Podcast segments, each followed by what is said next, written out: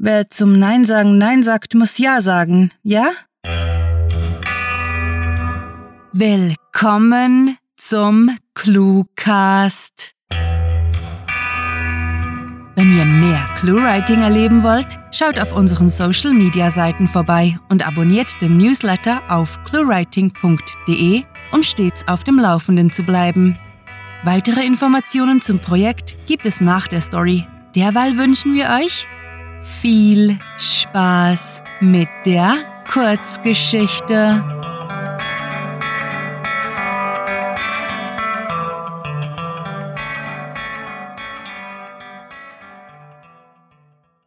Eiskalt abserviert.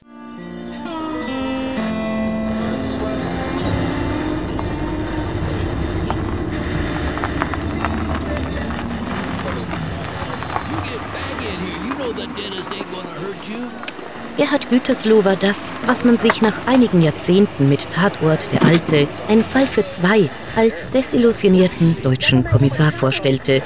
Bloß noch stereotyper.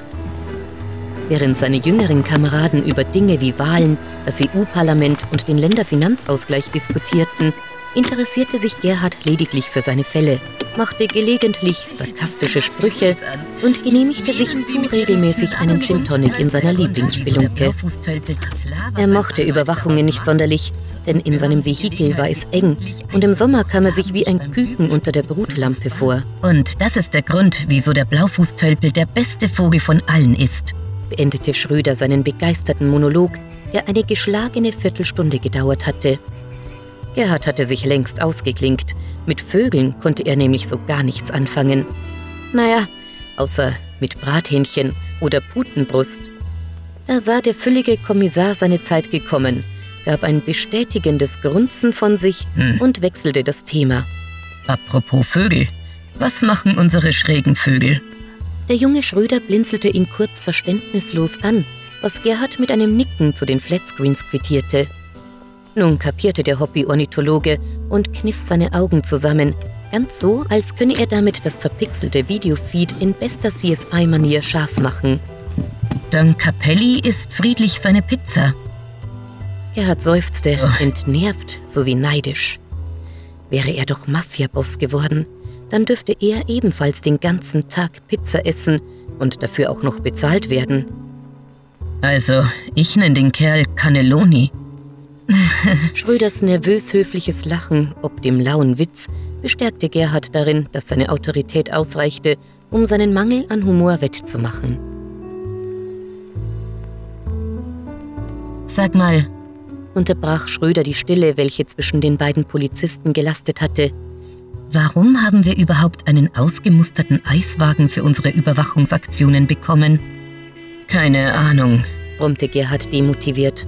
Weil wir so unser Mütchen kühlen können. Oder weil die blöde Bürgermeisterin wieder mal das Budget gekürzt hat. Die Wolf? Die habe ich gewählt. Jetzt musste der Kommissar tatsächlich lachen, wobei er nahezu einen der Bildschirme von ihrem Tischchen hinunterfegte. Machst du Witze? Die ist schlecht für uns. Man merkt, dass du noch grün hinter den Ohren bist. Mit der wundervollen Einfachheit deutschsprachiger Menschen erkundigte sich Schröder. Hä? Das ist die, die dir die Rente kürzt, bis du am Hungertuch nagst. Falsche Partei. Okay. Von neuem herrschte Schweigen zwischen den beiden Männern und Gerhard wunderte sich, ob für Schröder vielleicht noch Hoffnung bestand. Immerhin wurde er mit jedem Tag schweigsamer. Mit Glück würde aus ihm ein zweiter Kommissar Gütersloh, sollte das Original in Kürze bei einer Verfolgungsjagd einen Herzinfarkt erleiden, was bei der Menge Krapfen, die er futterte, nur eine Frage von wenigen Monaten war. Hey, da tut sich was. Gerhard fuhr zusammen und blickte erstaunt auf das Display, vor dem er eingenickt war. Schröder hatte ihn dösen lassen, wahrlich ein guter Sidekick. Er widmete seine Aufmerksamkeit dem Don, der eben aus dem Restaurant schlurfte flankiert von zweien seiner Speichellecker. Gerhard wischte sich mit dem Handrücken den Schweiß von der Stirn und verfluchte insgeheim sein Leben.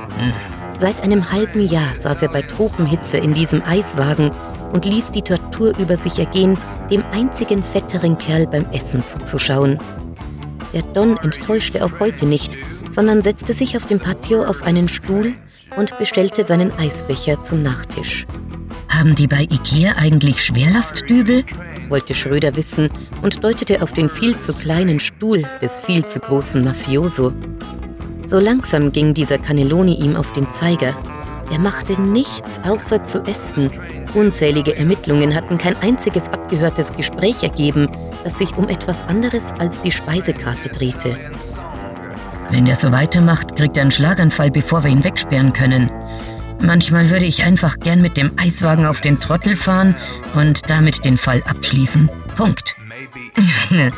Das wird lustig, kicherte Schröder mit dem bekloppten Schalk eines dummen Jungen in sich hinein.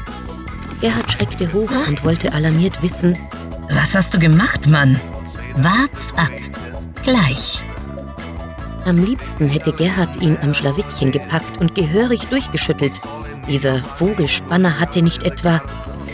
Doch, er hatte, begriff Gerhard, als ihm der andere einen Dübel unter die Nase streckte. Das hat er davon, nie von seinen Verbrechen zu labern. Der Kommissar sah hilflos dabei zu, wie der Don seinen Stuhl rückte und dann mit der Grazie eines Charlie Chaplin-Stunts auf den Boden des Patios krachte. Schröder grölte derart laut los, dass sich Gerhard ernsthaft überlegte, sich die Dienstwaffe an die Schläfe zu setzen, um seinem Leiden ein Ende zu bereiten. Was aber leider gegen das Polizeireglement gewesen wäre. Er blaffte den Trottel an. Geh zurück in dein dämliches Naturschutzgebiet und knall dir ein paar von deinen Tölpeln ab. Die passen offenbar zu dir, du Vollidiot. Komm schon, ist lustig, feuchte Schröder. Sieh dir diese Mafiolis an. Jetzt wedeln sie mit ihren Knarren rum, weil sie Sabotage vermuten. Hoffentlich verraten sie was und wir haben die Gelegenheit, sie endlich einzubuchten. Hast du sie noch alle? Wir haben dich beim Dübelstibitzen auf Band. Ist dir klar, was ein Anwalt daraus macht? Die beiden Polizisten erstarrten, als es energisch an die hinteren Türen des Eiswagens klopfte. Sie sahen einander erschrocken an, fürchteten, ihre Tarnung sei aufgeflogen. Schröder zog seine Pistole und legte auf die Tür an, als Gerhard sie aufriss.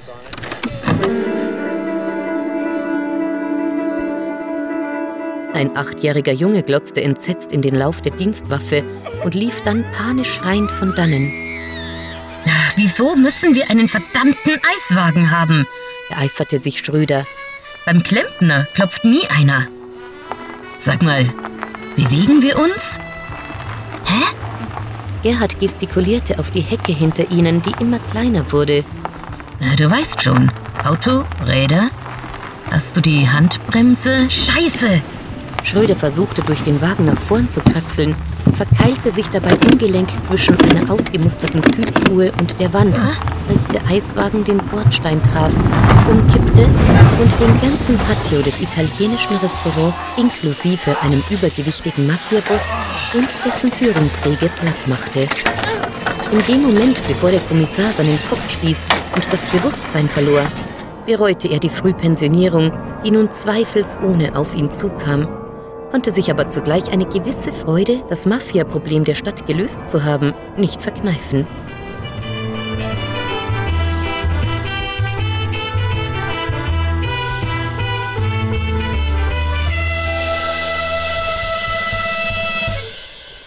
Das war eiskalt abserviert, geschrieben von Sarah, für euch gelesen hat Birgit Arnold. Diese Kurzgeschichte spielte am vorgegebenen Setting Eiswagen und beinhaltete die Clues Schwerlastdübel, Naturschutzgebiet, Länderfinanzausgleich, Gin und Blaufußtölpel. Na, hat euch die heutige Kurzgeschichte gefallen? Wir hoffen es und möchten euch nun einladen, mehr über unser Projekt zu erfahren. Wir wissen, dass ihr den Cluecast überall hört, auch da, wo eine App praktischer ist als ein Browser.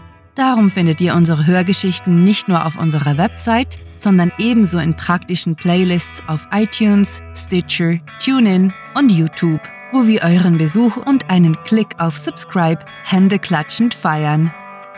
Bei uns kommen ebenfalls Schreiberlinge auf ihre Kosten. Einerseits gibt es bei uns megalotastische Mitmachaktionen wie die ClueWriting Challenges und andererseits ist es äußerst lohnenswert, sich unseren Dank zu sichern. Wir möchten uns megalotastisch bei unseren Patreon-Fans bedanken, die sich für unsere Arbeit und euer Literaturvergnügen einsetzen. Möchtet ihr hier namentlich verewigt oder als Gastautor eingeladen werden? Habt ihr Lust auf exklusive Kurzgeschichten und viele Überraschungen aus dem Hause ClueWriting? Kein Problem. Auf patreon.com slash cluewriting erfahrt ihr, wie ihr euch und uns eine literarisch famose Zeit gönnt. Und kennt ihr bereits unsere Sprecher, die euch die Hörgeschichten taufrisch in die Gehörgänge liefern? Besucht diese Helden des Cluecast auf cluewriting.de und vergesst nicht, dem Echo ihrer Stimmen zu folgen. Damit sind wir auch schon am Ende der heutigen Episode angelangt, wollen euch aber noch rasch dazu einladen, uns auf YouTube und iTunes zu abonnieren, damit ihr keine künftige Folge verpasst. Mit fantastiliardischem Dank fürs Zuhören und den besten Wünschen. Eure Cluecaster.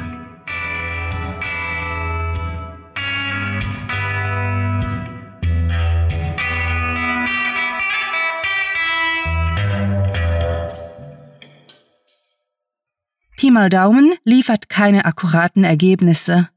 Nebst der individuellen Daumenmaßabweichung ist daran die fehlende Definition des Standarddaumenmaßes schuld. Wissenschaftler sind sich uneinig, ob das Standarddaumenmaß über den Umfang, die Länge oder das Volumen des Pollex ermittelt werden soll. Der Cluecast ist eine Produktion der Literaturplattform ClueWriting. Für Feedback, Anregungen, Literatur und weitere Informationen begrüßen wir euch jederzeit auf www.cluewriting.de. Grandiotastischen Dank.